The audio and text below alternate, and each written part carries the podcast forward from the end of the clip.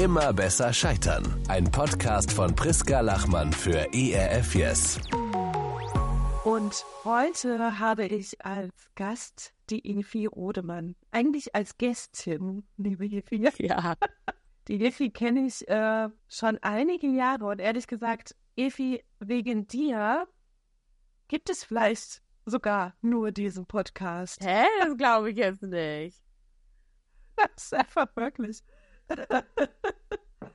Die, ich habe Evi auf so einem äh, Frauennetzwerktreffen kennengelernt. Da hat mich jemand dazu eingeladen und ich kannte niemanden.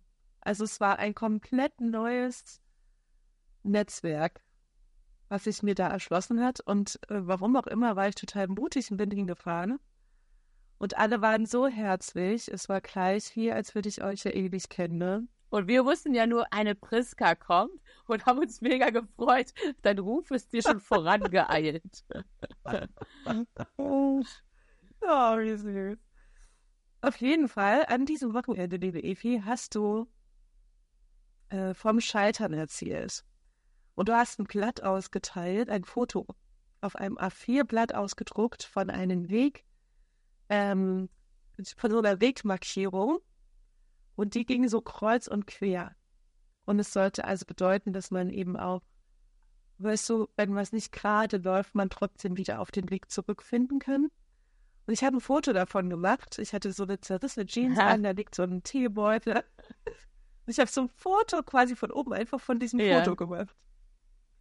Und habe das in meinen Favoriten abgelegt, weil es mich so berührt hat. Weil ich das Gefühl hatte in diesem Moment, als ich an dem Wochenende war, ich war wie in so einem, ich kam so aus dem Scheitern und war so auf der Suche wieder nach meinem Weg. Und äh, es hat mich so berührt, dass ich dachte, oha, hier spricht jemand übers Scheitern. In so einer ehrlichen, offenen Runde. Es war so berührend. Und deshalb gibt es äh, mein Buch jetzt und diesen Podcast. Dann feiern wir das jetzt mal beide gemeinsam. Ja, wirklich. Ich hatte sogar den Verlag dein dieses Foto geschickt. Krass. Krass. Und gesagt, darum Das Bild begleitet mich auch bis heute noch, muss ich sagen. Weil ich das ja immer so cool oh, finde, weil schön. das ja genau das, wie du beschreibst. Es, ähm, es gibt so Ausbuchtungen am Leben und, äh, und dann können wir diese Wegmarkierung auch drumrum machen. Ne? Das Malen, das ist ja nicht so typisch deutsch. So eigentlich soll der Weg immer ganz gerade gehen, aber deswegen hatte mich ursprünglich dieses Bild so angelacht und berührt. Deswegen ist schön, dass es uns beide hier verbindet. Das finde ich auch. Und du sagst es eigentlich, das ist schon spannend, dass wir in Deutschland ähm, gar keine gute Fehlerkultur haben, ja. oder? Dass wir ja. nicht so gerne übers Scheitern sprechen. Ich, ja, ja. Du bist ja, lass uns mal sagen, lass uns, oh, lass uns erstmal sagen, was du eigentlich machst. Möchtest du das selber sagen? Du Tausendsasser? Wie jetzt? Also ich finde ja, ähm, äh, viele Sachen in meinem Leben, die laufen ja irgendwie in die gleiche Richtung. Also Gott sei Dank, man wird älter und manchmal schafft man es sich ein bisschen mehr zu fokussieren. Aber genau, ich sage mal so, wenn Events und junge Menschen, besonders junge Leitende und äh, Mission und Europa zusammenkommen, so dann, äh, dann fliege ich. Wirklich. Das klingt gut. Genau, und das ist, ja. ähm, und dann habe ich halt die Chance, das in verschiedenen Netzwerken zu machen, durch verschiedene Netzwerke oder auch durch meinen eigenen Verein Lead Now. Aber es hat alles so ein bisschen die Speerspitze, eine junge Leitergeneration zu ermutigen. Und deswegen, äh, wenn man mich fragen würde, was auf meiner Visitenkarte steht, dann steht da nicht drauf so, oh, Geschäftsführerin, vielleicht schon auf einer, auf einer seriösen Karte. Aber meine Karte, die ich mir selbst gemacht habe, äh, da steht drauf Cheerleader. Cheerleader of a Young Generation. Also, weil ich das, ich bin jetzt eher nicht so der sportliche Typ. Aber ich liebe es, Menschen anzufeuern und das Potenzial zu heben. Und dann freue ich mich riesig, wenn du das so erzählst wie heute, ne, dass bei diesem Netzwerktreffen etwas ja. in dir so resoniert hat, dann denke ich so, oh krass, dann feiere ich das. Und wenn jemand sogar dann noch was damit mag, ne, jetzt wie du, dann denke ich, oh du meine Güte, das berührt dann so doll mein Herz. Ne? Ja, das verstehe ich, ne, weil deine Arbeit dann das schafft, was du dir wünschst. Ja, genau. Dein Leben potenziert quasi sich in vielen ja, anderen Dingen. Total, total. Und das macht mich dann echt extrem ja. glücklich. Ja. Evi steht, äh, also in Wahrheit steht Evi auf sehr vielen Bühnen und moderiert. und spricht. Ja, ein bisschen. Und reist so quer um die Welt. Also irgendwie ist gefühlt permanent überall und kennt gefühlt auf der ganzen Welt niemanden. Gibt es irgendein Land, was du noch nicht bereist hast? Oh, ganz viele. Mein Schwerpunkt ist ja Europa.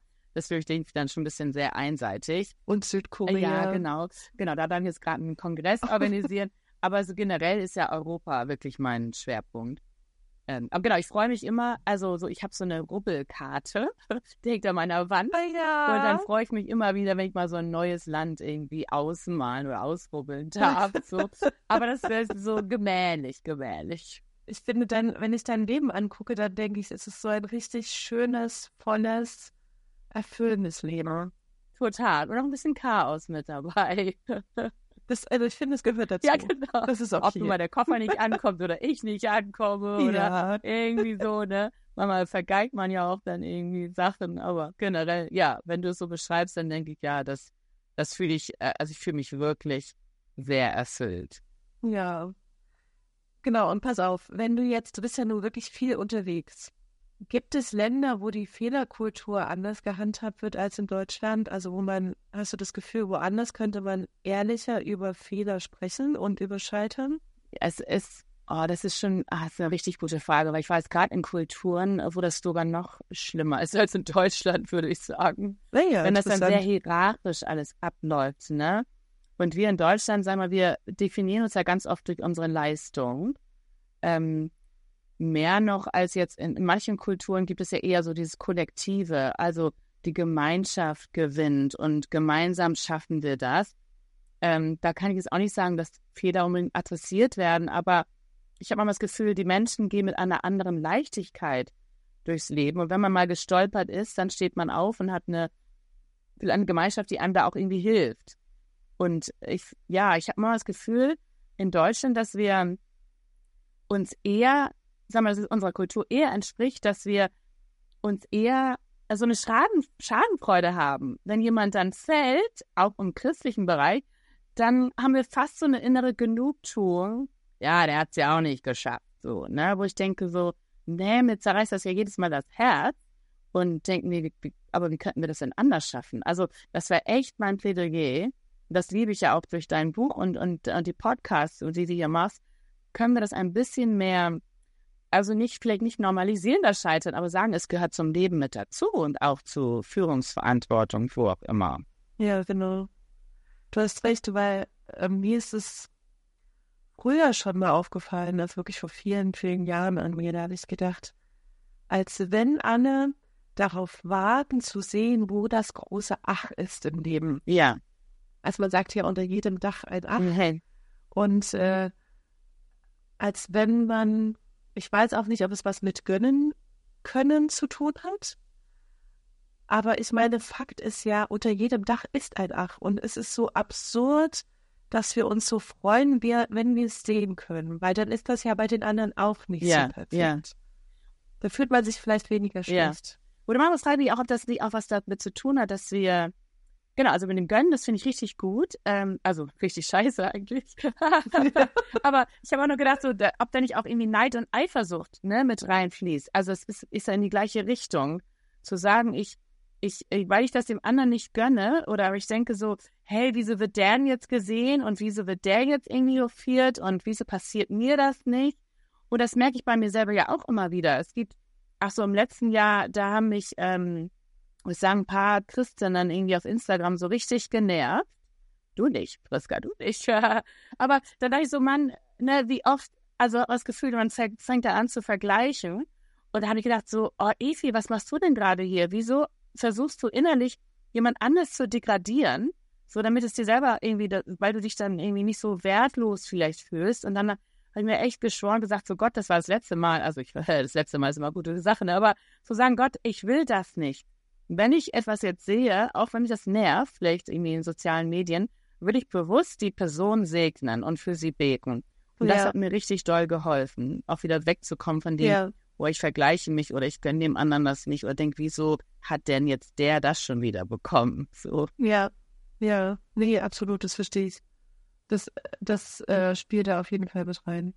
Und ich glaube, wenn, wenn wir ehrlicher mit, ähm, oder ehrlicher vielleicht auch, ja, nicht unbedingt alle müssen ja öffentlich darüber sprechen oder nicht jeder hat ja auch die Möglichkeit, öffentlich darüber zu sprechen.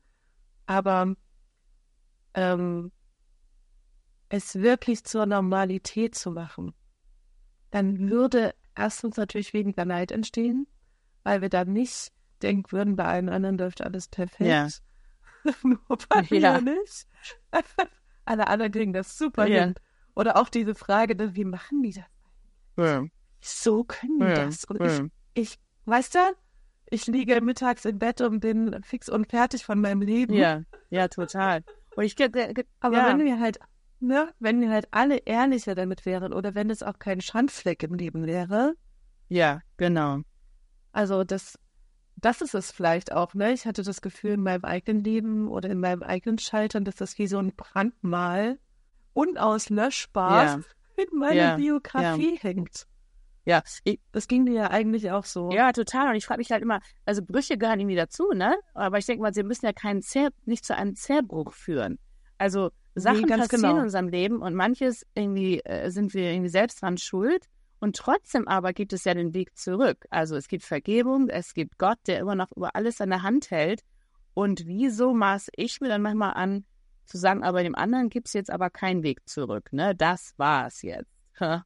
Und äh, da gibt es ja gerade nun genug auch Skandale in, äh, in der, sag mal, auch christlichen Szene. Und ähm, ich denke nur so, ich habe gestern Abend bin ich ins Bett gegangen und dachte so, Gott, bitte kann es nicht irgendwann jetzt mal wieder aufhören. Ständig gibt es neue Hiobsbotschaften von irgendwelchen Leitenden, ob nun aus jetzt gerade England oder Amerika oder Ja. dann aber auch, kommt es ja auch sehr dicht, auch in Deutschland natürlich, haben wir es auch unter uns. Und denke jetzt mal zu Gott, bitte lass uns doch irgendwie den, den, den, den Lauf gut vollenden. Und was bedeutet das für uns, ne? für mich ganz persönlich? Ja, weil eben auch Menschen in Leitungspositionen ne, und auch in christlichen Leitungspositionen, wir haben ja so einen hohen Maßstab an diese Menschen. Ja. Ne? Wir denken ja irgendwie, die sind jetzt besonders heilig. Ja, Und an die wird auch ein höheres, da gibt es auch so einen Bibelvers, dass an die ein höherer Maßstab gesetzt Mhm. wird. Aber trotzdem sind es ja alles Menschen, voller Fehlbarkeiten und Schwächen. Ich meine, ich finde, es gibt auch Grenzen, ne? Wir haben auch, also alles, was Missbrauch Total. anbelangt, in jeglicher Hinsicht und Form, finanziell und mit Menschen, ne, da ist Ja, eine Grenze, das ja. möchte ich hier noch einmal klar ziehen. Aber es gibt ja viele andere Fehler, auch aufgrund unserer Charakter, oder? Und Ja. unsere Kindheitswunden und was wir eben alles mit uns herumschleppen, das macht einen Leiter ja nicht äh, weniger viel ja, total, total. Und da denke ich, da kommt dann noch diese, da kommt noch dieser, dieser Druck der Verantwortung dazu. Alle Oh ja. Leitenden wollen es ja auch gut machen. Also niemand tritt ja an und denkt so, ja, ich will jetzt mal in die Kacke bauen, sondern wir haben ja alle das Ansehen, wir wollen die Welt verändern, wir wollen die Welt verbessern. Und dann haben wir einen eigenen Maßstab an uns selbst und dann noch einen Maßstab, den andere an uns legen. Und da da tragen auch Leitende manchmal echt eine krasse Bürde. Also ich hatte jetzt ein Buch gelesen, das heißt äh, Leading with a Limp, sowas wie Stolpernd leiten. Und da beschrieb dieser Autor, der Dan Allender, sagte so, es ist wahrscheinlich das kostspieligste, was ich jemals getan habe, in die Verantwortung zu tragen. Und es gibt mir weder Ruhm noch Ehre, äh, sondern ich muss die Bereitschaft mitbringen, sogar gehasst zu werden von allen Seiten, wo ich denke, oh, krass, es ist, ne, es ist nicht nur nicht äh, toll gefunden zu werden, sondern gehasst zu werden. Und dann sagt er aber so, und ich würde es trotzdem immer wieder machen, weil es das Schönste ist. Wo ich denke, wow, und das sagt jemand, der auch gerade aus so einer Leiterfahrung kam im, im Leiten. Ich denke, ja, das wünsche ich mir, dass Mhm. wir ne, vielleicht Brüche und so erleben, aber dass sie uns niemals unsere Seele, unser Herz irgendwie zerbrechen dürfen. ja, das ist ja oft so, dass wir scheitern, aber äh, das so ein bisschen zu sagen, nicht meine komplette Identität scheitert. Total, Also ich total. bin kein Versager, bloß weil ich in einem bestimmten Bereich versagt habe. Ja. Ja, und manchmal, manchmal passt man ja auch nicht den Umständen, ne? Also es gibt ja auch manchmal, wo ich merke, so, da, da- sind Möglichkeiten, wo du einen richtig guten Job machst, aber es vielleicht nicht die richtige Zeit dafür oder ne, das Also- Umfeld ist nicht dafür geeignet und dann auch immer zu fragen, Ja. Ist jetzt, also ich, das war für mich jetzt so eine ganz große Frage, inwieweit ist meine Identität mit meiner Position verbunden? Und ähm, da auch gemer gemerkt zu haben, so, oh, manchmal äh, kann ich die Grenze nicht mehr gut ziehen. Ja, das verstehe ich sehr gut. Ich war, äh, ich war früher angehende Pastorin in Freikirchen, du weißt das, äh, andere, andere vielleicht nicht. Und ähm, das hat ganz doll meine Identität bestimmt. Ne? Ich habe gedacht, ich bin das. Also mein, mein Beruf wurde quasi meine Identität. Und als das kippte, kippte meine komplette Identität. Ja. Ich wusste gar nicht mehr, wer ich ohne diesen, diese Jobbezeichnung ja. bin.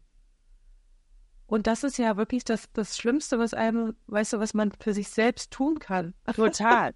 das ist wie, ja, wenn, ne? Genau, dann ist wirklich, weil dann, dann, äh, dann hast du ja nichts mehr, was dich noch irgendwie definiert. Mhm. Ja, und, wer bist genau, du als Evi? Genau, und das war schon, also ich, ich, ne, von der Theorie her wissen wir das beide sehr gut. wahrscheinlich wussten wir es auch vor unserer Krise.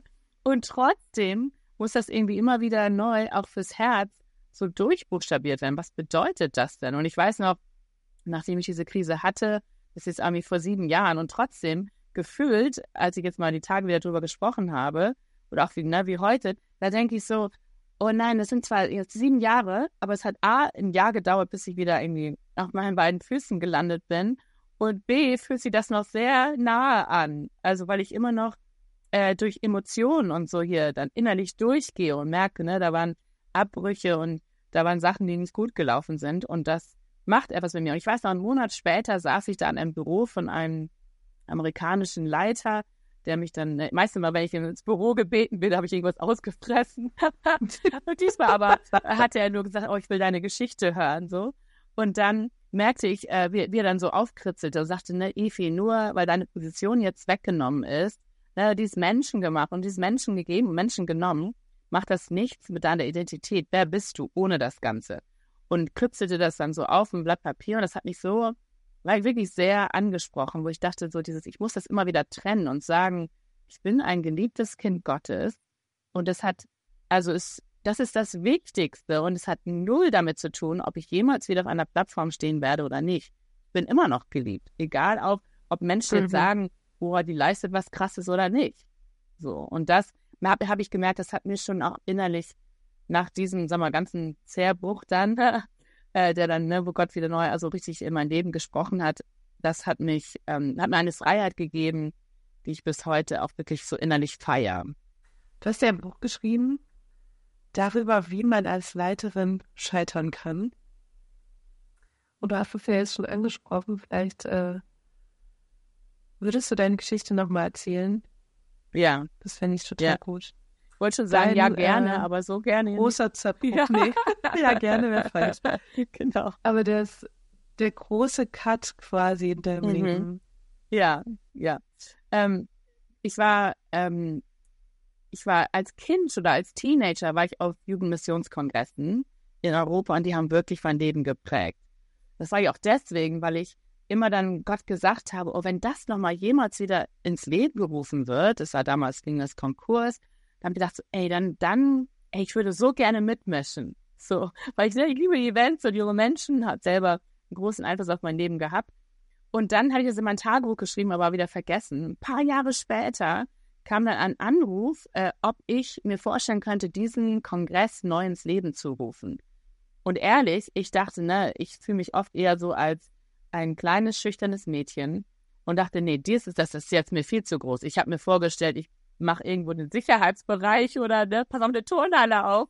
Und dann wurde ich aber gefragt, diesen Kongress mit zu organisieren. Und da habe ich mich daran erinnert, was ich in meinem Tagebuch geschrieben hatte. Also, dass ich wirklich das Gefühl hatte, Gott hat mir eine Berufung hier gegeben. Und äh, das habe ich viele Jahre gemacht, super leidenschaftlich, mit tausenden von jungen Menschen. Und ich sage das deswegen auch mit diesem Tagebucheintrag, weil ich nie von Gott gehört hatte, das ist jetzt zu Ende. Ähm, und ich habe immer gedacht, so, na, ich bleibe auch so lange, ne, wie das, wie Gott auch sagt, bis du gehen sollst. Und äh, ich weiß noch vor, ganz kurz bevor dann irgendwie, war ich jetzt irgendwie neun Jahre dabei, da wurde ich noch gefragt, ob ich mir das vorstellen könnte, noch zwei, drei Jahre nochmal weiterzumachen, bis dann Übergabe kommt. Und ich so, ja, gerne, ich kann mir gar nichts Schöneres in meinem Leben vorstellen. Merkte schon, da waren ein paar Spannungen. so, aber irgendwie, man weiß ja, wenn man Projekte macht und so, es gibt immer Spannung. Aber ich habe es geliebt und mit dem Team und teilweise waren die ja auch schon in Hamburg mit mir bei Projekten dabei. Jetzt haben sie mit mir auf Europaebene mitgemischt. Also wir waren wirklich sowas von begeistert, so viel Gott erlebt. Und dann kam irgendwie der Tag X äh, im äh, in einem April vor dann jetzt sieben Jahren, wo dann ein Telefonat äh, war und ich hatte schon das Gefühl, irgendwie, das wird komisch, hatte dann mein Mentor schon dazu gebeten. Das war dann auch online. Äh, und ähm, dann wurde mir halt ein Brief vorgelesen, dass jetzt ich ab sofort äh, auf der Stelle sofort mein Amt äh, niederlegen muss. Ähm, ich bin nicht mehr Geschäftsführerin. Es war kein Interesse an einer wirklichen Übergabe oder was soll ich machen mit meinem Team und so. Ich durfte keine Rückfragen stellen. Ich habe auch nie wirklich dann auch verstanden, die Gründe, die mir vorgelesen wurden, die habe ich gar nicht als wirkliche Gründe irgendwie wahrgenommen. Ich habe mich halt gefragt, so, ja, was ist es jetzt? Also wenn man so typische Stolperfallen so leitende Sachen, sagt man ja, Sex macht Geld. Was war es von den dreien? Also Sex war es nicht, Geld war es nicht, Macht, glaube ich, ist auch nicht eher so mein Thema. Vielleicht war es eher das Thema der anderen, aber es war ganz schwer und ich weiß nicht, wie ich da wirklich durchgeheult habe und äh, mein Mentor ist dann so lieb und habe dann immer eine WhatsApp zwischendurch geschickt, ne, und so ein Smiley, Eve, das machst du sehr gut und du darfst heulen, das ist okay. Genau, aber ich, für mich ist dann wirklich an diesem Tag mit diesem Telefonat dann wirklich eine Welt zusammengebrochen, weil das ja mein Leben und meine Berufung war und auch sehr stark ist auch mit, mit, mit einer Identität. Das war mein Baby. So, ich habe auch mal die ja. Worte benutzt mit meins. So, ne, es ist natürlich nicht meins, ja. aber ich habe mich damit sehr stark identifiziert, mein ganzes Geld auch mit reingegeben und mit einmal denke ich so, wow, warum habe ich das gemacht? Hat sich das gelohnt? Mein Investment sind tausende von jungen Menschen. Und ich merkte aber so, nee, das war nicht mein Problem, sondern das Problem, ne, ich, dass ich mit Gott jetzt irgendwie unterwegs war und dachte, wer bin ich jetzt? Wer bin ich jetzt ohne das Ganze? Und ehrlich, das war die ersten Wochen und Monate, habe ich mich leer geheult. Das habe ich noch nie in meinem Leben vorher erlebt. Ich war wirklich richtig leer, also emotionslos. So, ich konnte gar nichts mehr fühlen. Aber ist wie so ein Zombie durch den Alltag gegangen. Hatte wundervolle äh, Familie und Freunde, auch die mich da durchgetragen haben und immer wieder auch gesagt haben, ich ist ein schöner Tag, steh auf und mach was. So, Pity Party war nach. Ja, aber es halt wie eine Trennung. Ja, total. Und dann war ich bei einer Psychologin, genau, auf dem Sofa und äh, ich danke echt Gott, weil ich hatte echt Suizidgedanken, alles möglich. Und die sagte so, du gehst gerade durch so eine Trauerphase durch, als wenn du dein eigenes Baby verloren hättest. Ich bin jetzt nie ja, Mutter genau. gewesen, aber ich, genau diese, also diese Empfindung ja. hatte ich, da ist etwas gestorben und ich konnte es nicht wirklich begraben und so, genau, das, ja, das war genau. für mich ganz, ganz und schlimm. War quasi auch noch Schuld, also schuldlos theoretisch und man ja, fragt sich ja dann aber die ganze Zeit, viele. wo liegt meine Schuld? Ja, genau, genau. Weißt genau, du wie? Genau, ich habe ich den Kinderwagen nicht genau, richtig festgehalten. Genau, genau. Was und was war was das jetzt wirklich, ne? Also weil das halt bis heute immer noch irgendwie so auch Gerüchte gibt und dann war das oder mit meinem Team und dann frage ich mein Team und mein Team ist ja immer noch teilweise mit mir unterwegs so. Dann denkst du, mhm. was war wirklich das Problem? Und ich komme dir nicht auf die Spur. Ich musste dann irgendwie das loslassen. Weil ich habe mich dann halt natürlich total hinterfragt. Also A, ne, darf ich noch Efi sein? B, wer möchte jemals wieder mit mir was zusammen machen? So, es gab auch Leute in der Zeit, mhm. die durften nicht mehr mit mir auf ein Foto und so, weil die wollten nicht mit einer gescheiterten Person irgendwie zu sehen sein. Dann dachte ich so, muss ich jetzt Europa mhm. verlassen oder ne, darf ich jemals noch was machen? Und deswegen ja. feiere ich das heute immer wieder auch diese Möglichkeiten, die Gott mir eröffnet, weil ich mir sie hätte nicht also denken können zu dem Zeitpunkt. Ich hatte das Gefühl, ich hatte alles verloren. Ja, ganz genau. So eine Wiederherstellung. Ja. Manche Türen sind mir auch noch verschlossen deswegen, aber ich habe halt Gott gesagt, so, ich werde einfach treu sein und werde das, wo er mir die Türen öffnet, werde ich durchgehen. Und klar, manchmal denke ich noch, ne, Mama bitter, das dann irgendwie so zu sehen und dann habe ich aber gesagt, nein Gott, ich werde mit einem dankbaren Herzen durchs Leben gehen und das kann schon mal sein, dass ich nochmal irgendwie ein, zwei Mal im Jahr nochmal eine Runde über das Heule, was ich irgendwie auch verloren habe. Aber das finde ich auch okay. Als ich dich kennengelernt habe, warst du äh, noch richtig, das war kurz danach, mhm. denke so ein, zwei Jahre.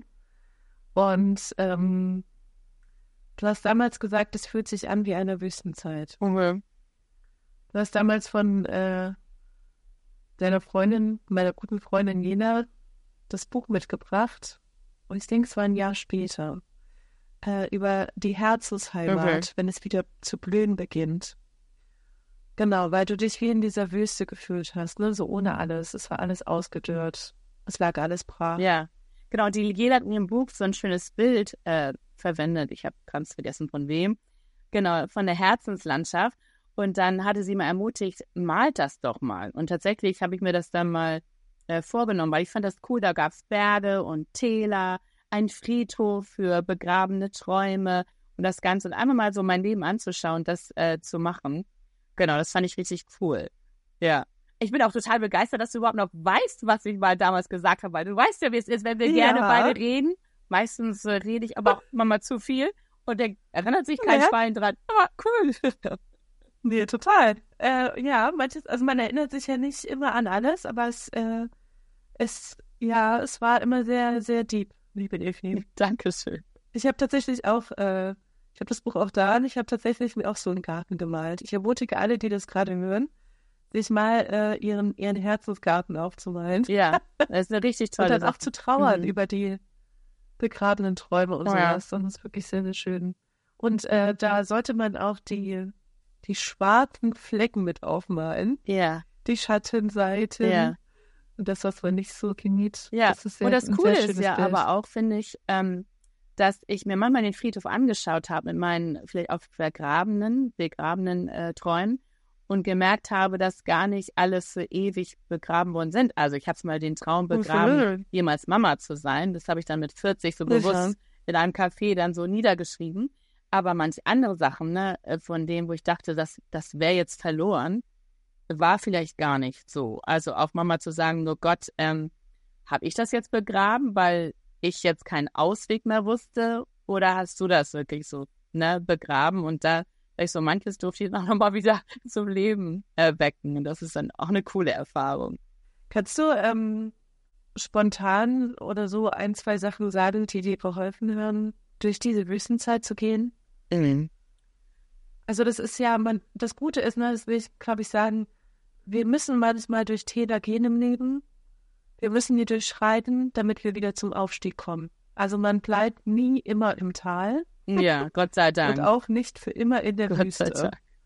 Aber für diesen Moment, ne, wo man da drinnen steht und äh, man das Gefühl hat, alles ist zusammengefallen. Mhm. Weißt du noch, was dir geholfen hat? Ja, unbedingt. Das sind auch Sachen, die mir bis heute wirklich auch immer wieder helfen. Also einmal ähm, einfach, ich hatte diesen Mentor und das ist auch bis heute mhm, noch mein ja. Mentor, mein Wegbegleiter. Also ich, also ich sage mal, ich verdanke dem mein Leben nach diesem, nach diesem Crash. Wirklich, der mich so liebevoll aufgefangen hat, auch mit seiner Frau zusammen, der mir einen Trip zum Psychologen bezahlt hat und all dieses, also wirklich unfassbar. Und dann das Zweite, was ich ähm, mehr und mehr entdeckt habe, ist, ähm, im Deutschen sagen wir so Leidensgenossen. Also im mhm. Englischen sagt man so schön Pain Buddies, wo so Menschen, mit denen, wo ich wirklich meine Geschichte auch immer und immer wieder erzählen durfte. Die nicht, die wurden vielleicht müde meiner Geschichte, aber sie wurden nicht überdrüssig mir selbst, ne? Also die mir den Raum gegeben haben, meine Geschichte zu erzählen. Ähm, und das ist ja, wenn du, das weißt du selbst, wenn jemand dir zuhört und dich sieht und deinen Schmerz wahrnimmt, ist das ja ein Stück weit schon auch wieder Heilung, zu ja. der ich gelange. Ja. Und das, sag mal, für mich waren das zwei essentielle Sachen. Und dann auch, ich hatte äh, immer mal wieder richtig gute Bücher gelesen. Und ein Buch hatte mich schon begleitet, seit ich irgendwie Anfang 20 bin, von Philip Yancey über Gnade. Und äh, da war ein Spruch, den schreibt er, ähm, sagte, es ist sehr müßig, Gott nach dem Warum zu fragen, sondern frage Gott eher wozu. Das ist zwar ne, auch eine steile Aussage, aber es hat mir geholfen, auch in diesen Momenten zu sagen, ich wahrscheinlich kriege nie eine Antwort auf das Warum, aber auf das Wozu vielleicht schon. Und was du auch gerade sagst mit diesen, ich denke, ohne Täler und Wüsten hätte ich nicht diesen Wachstum erlebt. Also ich würde immer gerne wachsen, geistlich, spirituell, äh, in meiner Leitung. Aber tatsächlich ist das gar nicht möglich, auch ohne diese tiefen Erfahrungen, diese Täler. Hm. Ich würde die gerne ja. ausschließen, aber ich merke, ohne die ist das überhaupt nicht möglich. Und mich dem sozusagen jetzt bewusst zu stellen und ich habe auch nochmal überlegt, so was bedeutet es. Vielleicht musste ich auch ein Stück weit auch meine Theologie hinterfragen, also unbedingt. Ähm, ne, wie weit trägt mich jetzt der Glauben? Äh, wo ist Gott in dem Ganzen? Aber auch zu überlegen, ob ich auch falsche Gottesbilder in meinem Kopf habe. Nach dem Motto, ich weiß nicht, wie es dir geht, aber ich bin mal so äh, in so einem charismatisch, charismatischen Umfeld aufgewachsen, wo ähm, das dann oft, also wo ich irgendwie das gehört habe, obwohl ich weiß, dass jetzt mein Lieblingspastor das nie gesagt hat, so. Aber dieses, wenn du mit Gott unterwegs bist, dann wird alles gut. Und ich habe das irgendwie immer wieder auch in meinem Herzen. Und ich merke, ich muss das, das stimmt ja überhaupt nicht. Also mit Gott Mhm. habe ich einen Sinn im Leben, so und weiß, wozu ich Ja. lebe, aber damit wird nicht alles Ja. gut. Das du gehören auch irgendwie Ja. Pleiten, Pech und Pannen irgendwie dazu. Und ähm, dies Ja. ein Stück weit auch anzunehmen. Da merkst du, ich musste meine Theologie des Leidens, wie ich das nenne, musste ich auch ein Stück weit wirklich revidieren und sagen, wieso denke ich denn, dass es bei mir anders ist als im Neuen Testament? Also Efi, bitte, krieg dich mal ein hier. So, ja, ne? aber, aber genau dafür gibt es äh, den Podcast, ja. Ja, Also es ist ja, äh, es ist ja äh, verrückt, dass wir irgendwie annehmen können würden, wir würden glücklich und äh, reich und Ja. äh, gesund irgendwie von dieser Welt Ja. leben. Ja, das ist ja eine völlige Utopie. total. Und wäre auch für unseren Charakter wirklich furchtbar. Total. Also diese, diese Schattenseiten von uns und auch vom Leben sind ja auch die, die uns formen und schleifen. Aber sie müssen nicht, ne? Also ich bin immer vorsichtig. Ich denke dann manchmal, ich kenne nämlich auch dieses Zitat mit dem Warum und Wozu. Ja. Und manchmal bin ich vorsichtig, zum Beispiel in deinem Scheitern, ja. Oder auch in meinem Scheitern, ja.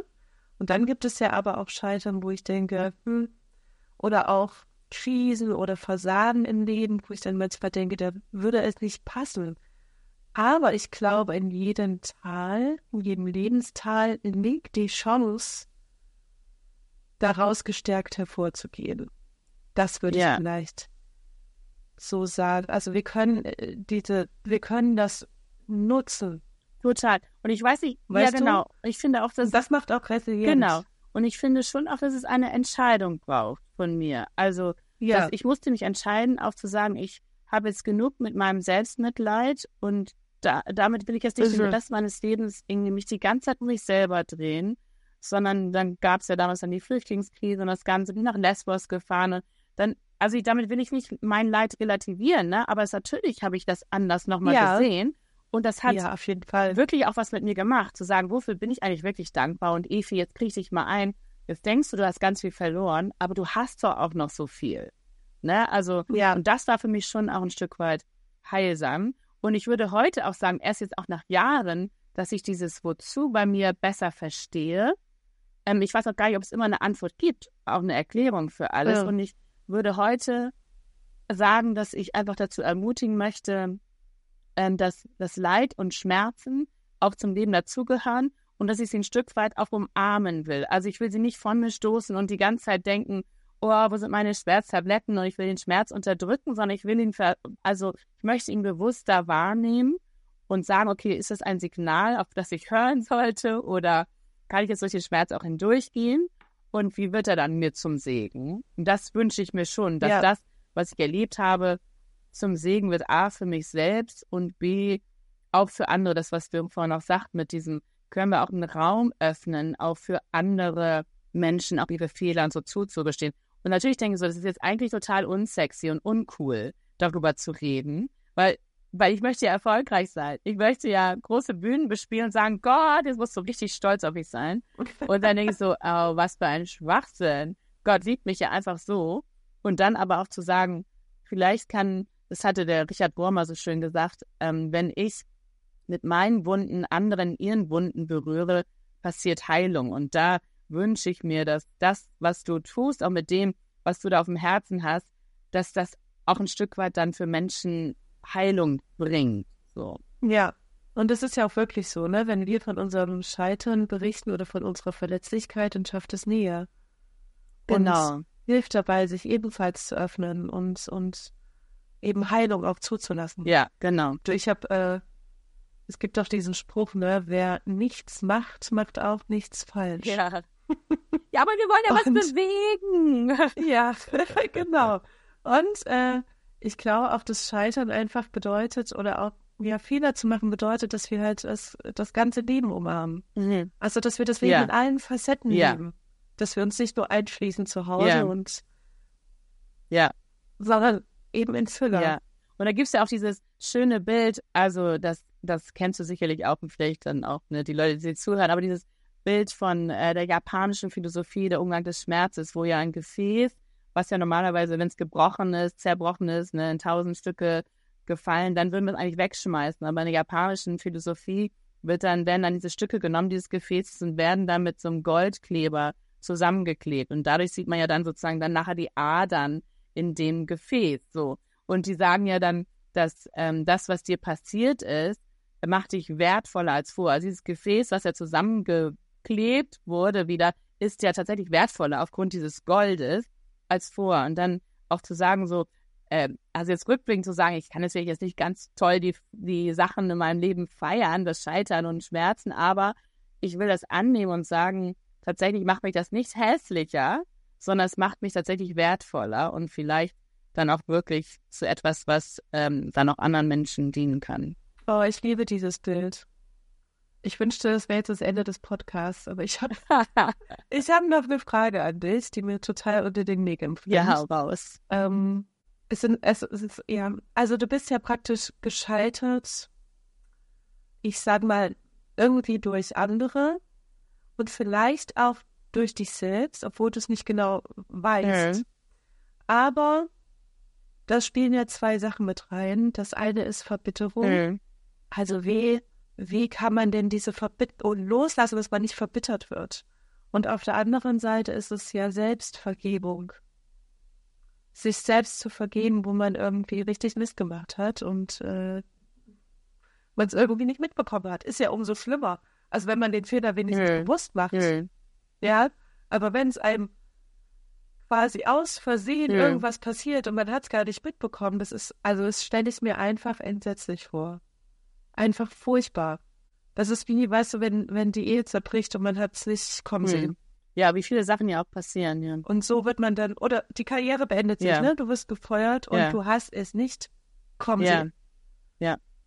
Und hattest du damit zu tun? Also so mit das Boah, mit Verbitterungsthema auch gegen beidem. dich selbst? Ja, absolut. Ja, absolut. oder? Das wäre jetzt, glaube ich, auch ganz unnormal, wenn man es nicht empfinden würde. Es ist ja ein Teil von Schmerz und Verlust. So.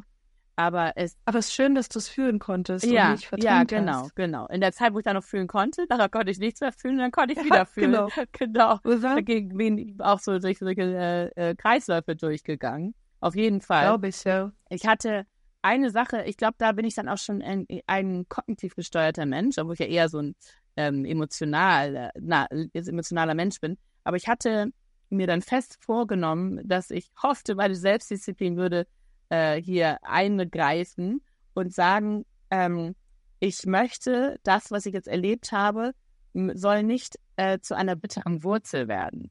Also ich finde, es gibt ja so auch Unterschiede davon, ne? dass ich in dem Fall erstmal irgendwie, es, es macht etwas mit mir, es greift mich an, es hinterfragt mich, es lässt mich zweifeln an mir selbst und an anderen und trotzdem auch zu sagen, diese Bitterkeit möchte ich nicht. Und deswegen habe ich mir aber auch bewusst Zeit genommen. Es gab sehr kurz danach etliche Anfragen dann nach dem Motto, Efi, können wir dich jetzt haben?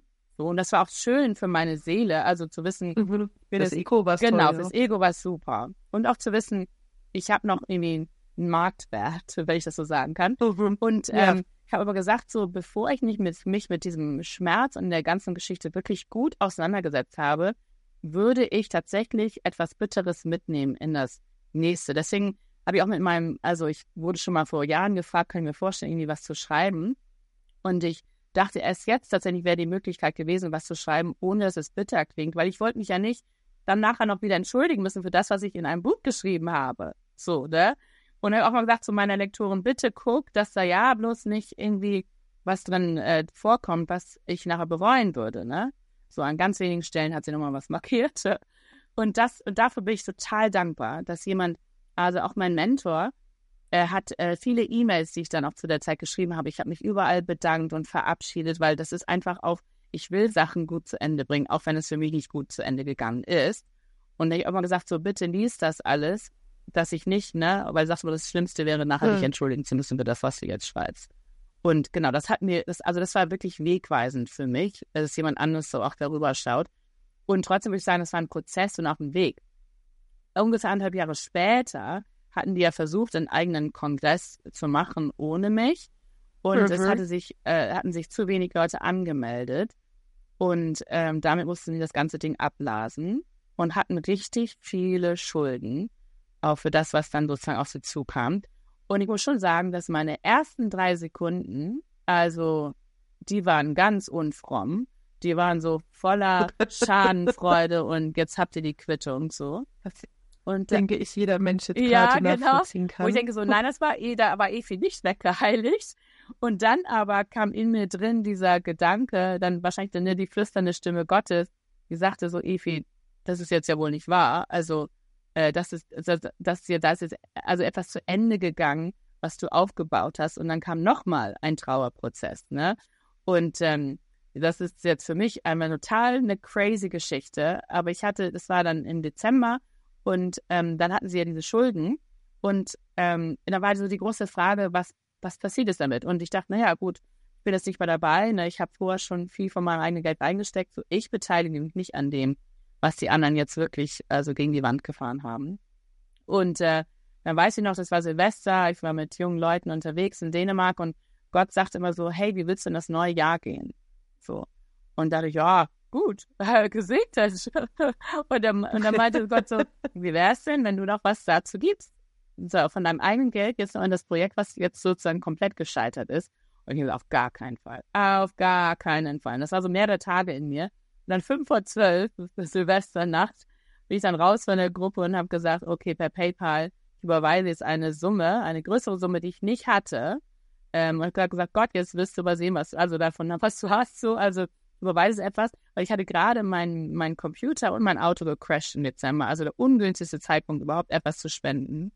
Ich habe gesagt, ich mache das jetzt aufgrund von Gehorsam, weil ich deine Stimme, denke ich, hier gehört habe.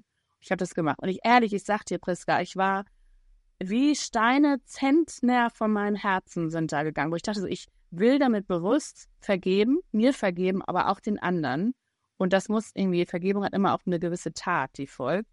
Und das Verrückte ist, als ich ihn dann im Januar nach dieser Computerrechnung und so fragte, und das war richtig viel Geld, aber ich hatte da ja leider alles geschrottet, sagte mir dieser Computermensch, der gleichzeitig auch noch Pastor und junger Leiter war, sagte, diese fünf Minuten mit dir, Evi, im Dezember, die waren so wertvoll für mein Herz, als du über deinen Zerbruch geredet hast, ich schenke dir das. Da ich so, nee, ne? Da habe ich richtig geheult. Dann war das zwar irgendwie doppelt so viel, als wie ich gespendet hatte, ne? Also wo ich dachte so, Gott lässt sich nicht lumpen. Und in seinem ganzen Schmerz und so immer wieder kleine Schritte gehen, das war kein großer Schritt, das war ein kleiner Schritt, sagt Gott so, ich sehe dich, ich sehe deinen Schmerz und wir gehen als gemeinsam durch.